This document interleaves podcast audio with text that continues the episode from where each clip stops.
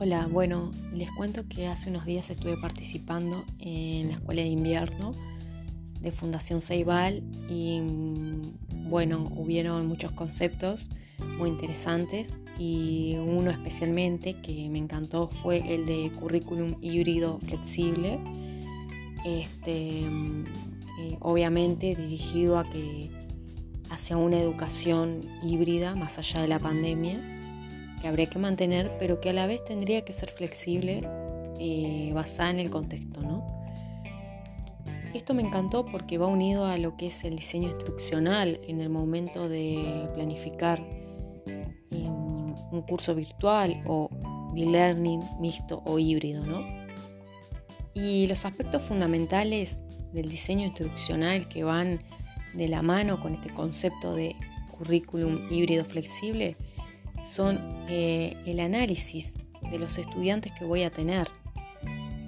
Porque es muy importante saber el contexto, si tienen siempre conexión a, internet, si cuentan con un dispositivo propio eh, este, para estudiar, em, cómo es el manejo ¿no? a nivel de tecnología y muchas cosas más.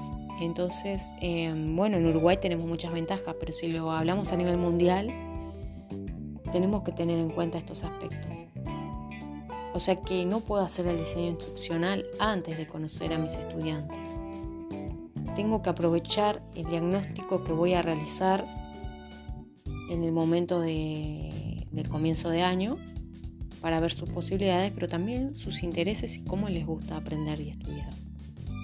Si mm, la mayoría optan por, por bueno, el aprendizaje a través de medios visuales, voy a tener que integrar videos, por ejemplo, ¿no? Pero esto lo voy a saber en el momento en el que haga un diagnóstico, ¿no? A principio de año, por ejemplo. Entonces también eh, en esta educación totalmente a distancia o híbrida voy a tener que ser flexible porque voy a tener que tomar en cuenta las diferentes formas de, de aprender, ¿no? los estilos de aprendizaje.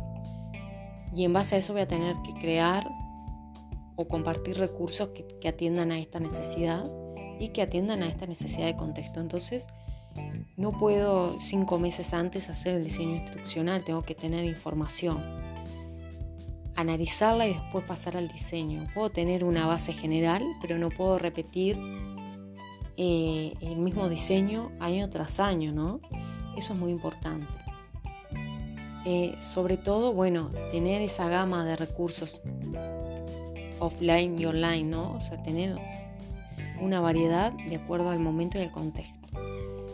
Em, entonces también es importante que mientras se va desarrollando el curso yo tenga la flexibilidad para cambiar eh, sobre la marcha si algún recurso eh, eh, no sirve, está caduco, no se adecua al contexto. Puedo dar un ejemplo de, bueno, pero si estamos viendo el invierno, bueno, encontraría un recurso que se adecue al contexto, ¿no? a la localidad en donde estamos y no tomar un recurso que sea de otro país, por ejemplo.